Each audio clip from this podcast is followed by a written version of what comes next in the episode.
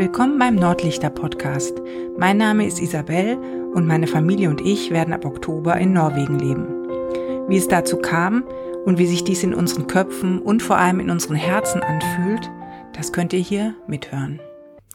Wir sind aus dem Urlaub zurück. Wir waren jetzt gerade als Familie eine Woche in England und das war eigentlich auch ganz spannend, weil wer vielleicht hier schon länger zuhört, weiß, dass unser ursprüngliches Lieblingsauswandererland Schottland gewesen wäre.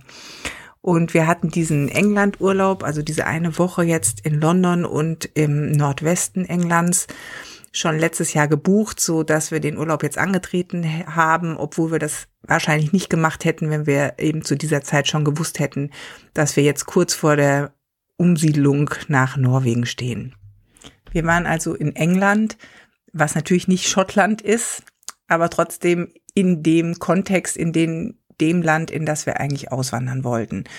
Und was wir jetzt in dieser einen Woche gesehen haben, wohlgemerkt, England ist nicht Schottland, ähm, hat sich unser Gefühl tatsächlich bestätigt, dass Norwegen das in Anführungszeichen bessere Land für uns ist.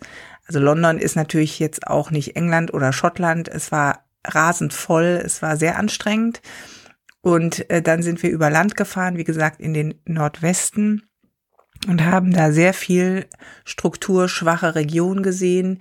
Wir haben einen Tag am Strand in Anführungsstrichen verbracht und waren total geschockt, weil das eigentlich ein riesen Jahrmarkt war und alle Menschen, die da Urlaub gemacht haben, waren wirklich arm und also die Häuser waren runtergekommen. Man konnte sich gar nicht vorstellen, dass da irgendwie jemand drin lebt.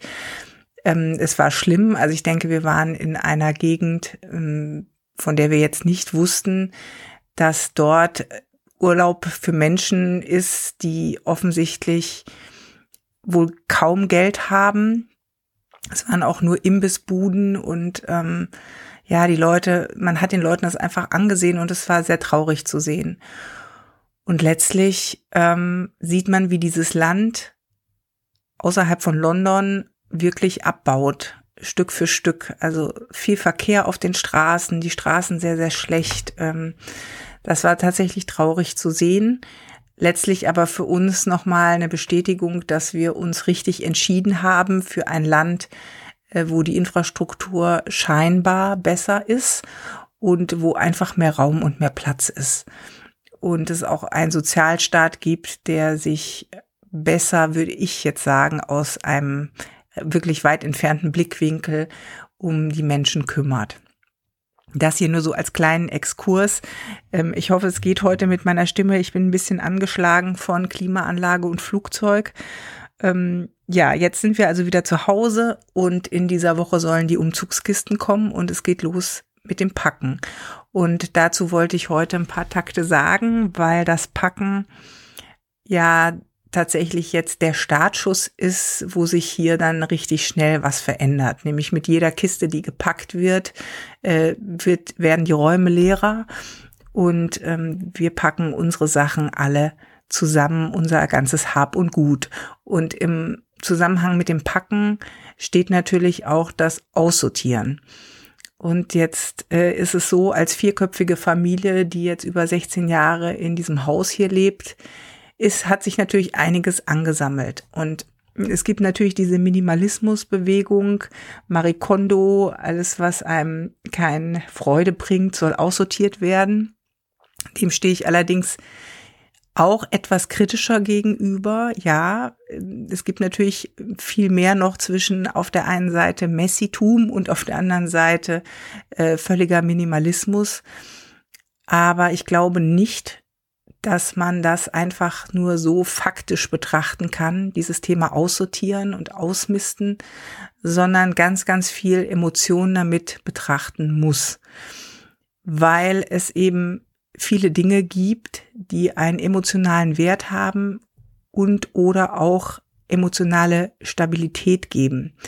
Und das ist einerseits, äh, trifft das auf mich zu, dass ich eben zum Beispiel Fotoalben oder bestimmte Dinge habe, die mir emotionalen Halt geben und die es vielleicht nicht wert sind aufzuheben, weil man vielleicht gar nicht oft reinguckt, aber die eben eine Bedeutung für mich haben. In noch größerem Maße trifft das natürlich jetzt auf unsere Kinder zu, die ihr Zuhause jetzt aufgeben, indem sie aufgewachsen sind und auch ihre Spielsachen zum Teil aufgeben. Und ähm, das ist ein ganz spannender Prozess, weil ich es eben auch wichtig finde, bestimmte Sachen, die bei ihnen im Herz verwurzelt sind, trotzdem mitzunehmen, obwohl es logisch keinen Sinn macht. Also sprich Spielsachen, die nicht mehr bespielt werden, äh, weil die Kinder eben aus dem Alter raus sind oder schon länger auch raus sind, aber natürlich für sie irgendwo hinten einen Wert haben, eine Erinnerung darstellen an eine Kindheit, an eine Kindheitsphase. Und deswegen ist es für mich klar, dass ich bestimmte Sachen auf jeden Fall mitnehmen werde, weil dieses ähm, Abgeben von allem, was einem vielleicht über Jahre auch irgendwie in der Identitätsfindung geholfen hat, halte ich für recht riskant. Wenn Sie sich später entscheiden, die Sachen doch noch irgendwie abzugeben oder nicht mehr behalten zu wollen, dann finde ich das auch völlig in Ordnung. Das können Sie natürlich selber entscheiden.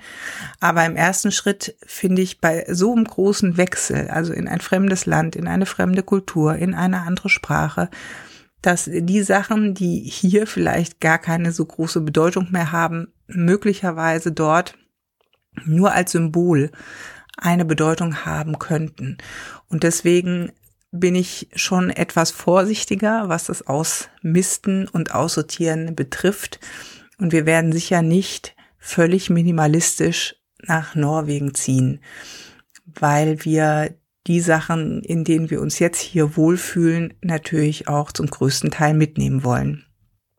Natürlich haben wir schon früh angefangen, bestimmte Sachen auszusortieren. Da ging es zum Beispiel darum, Aktenordner, die man nicht mehr aufheben muss mit Kontoauszügen und so weiter. Ähm, die haben wir schon professionell vernichten lassen. Wir haben auch zwei, drei alte Laptops noch im Schrank gehabt, wo wir auch die Festplatten vernichtet haben und die auch offiziell entsorgt haben. Wir haben Sperrmüll besorgt und haben einiges rausgestellt. Wir haben auch ein paar Sachen verkauft, die wir eben nicht mitnehmen wollen, wo wir sagen, die Kinder kriegen neue Schränke und ähm, neue Betten damit sie sich ihr Zimmer dort auch neu einrichten können und es sich nach ihrem Wunsch gestalten können. Dazu waren wir auch hier schon mal beim IKEA, weil der IKEA glücklicherweise hier und auch dort ungefähr die identischen Sachen hat. Und ähm, haben also schon vor zwei, drei Monaten angefangen, Stück für Stück Sachen abzugeben, zu verkaufen und ähm, Bücher in die Bücherschränke zu geben. Ähm, auch Spielsachen an örtlichen Kindergarten zu schenken oder hier an Kinderschutzbund weiterzugeben. Also ich bin großer Verfechter davon, die Sachen, die eigentlich noch gut sind, nicht in Müll zu werfen, weil ich es extrem schade finde, wenn äh, die Leute, die vielleicht nicht die Möglichkeiten haben, äh, das alles für teures Geld zu kaufen, ähm, die noch weiterverwenden können, weil es einfach zu schade ist für die Mülltonne, ganz klar. Ja, und jetzt geht's eben daran, das alles einzupacken. Das Ganze paart sich natürlich mit der Angst, dass der Abflugtag bei mir immer näher rückt und immer noch viel Zeug hier rumsteht. Also ich glaube, das ist ein bisschen altbekanntes Ding, dass Sachen bis zum letzten Tag auf einmal noch auftauchen, wo man gar nicht mehr weiß, wo die hin sollen. Es ist zumindest meine Erfahrung, wo wir hier ins Haus gezogen sind, dass dann gefühlt am letzten Tag noch so viel Zeug rumstand. Ähm, jetzt muss man dazu sagen, dass meine Organisationsfähigkeit sich weiterentwickelt hat in den letzten 16 Jahren und auch das ähm, ein bisschen ein Glück ist, dass der norwegische Zoll ähm, relativ klare Listen fordert über die Sachen, die wir mitbringen.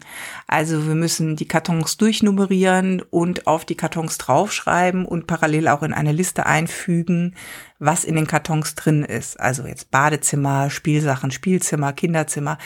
Nicht en Detail, aber äh, so in so einer Überkategorie praktisch angeben, was uns natürlich hier dann auch hilft beim Packen und uns eine Struktur vorgibt.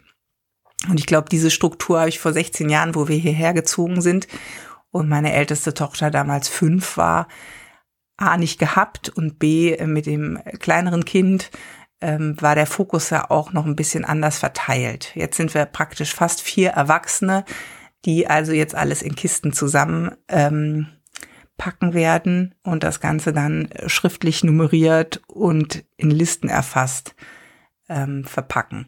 Und ich glaube, das wird uns schon ganz gut helfen, dass wir das hinkriegen, dass am Schluss nicht mehr so viel übrig bleibt. Ähm, ja, und dann geht's eben auch schon bald an die Verabschiedung ähm, von den Nachbarn und Freunden, die uns lieb geworden sind. Und jetzt geht es tatsächlich Stück für Stück. Und ich bin mal sehr gespannt, wie es sich jetzt anfühlen wird, wenn die Kisten gepackt sind, die ersten Räume leer oder leerer werden. Ähm, das wird sicher auch nochmal ganz interessant werden, wie sich das dann anfühlt und ähm, wie sich's dann noch lebt, so die letzten ein, zwei Wochen in einem fast leergeräumten Haus. Also das waren meine Gedanken heute zum Packen und auch nochmal zum Standort, den wir jetzt gewählt haben. Ich hoffe, es hat euch gefallen und äh, dann hören wir uns in der nächsten Folge wieder. Bis dahin.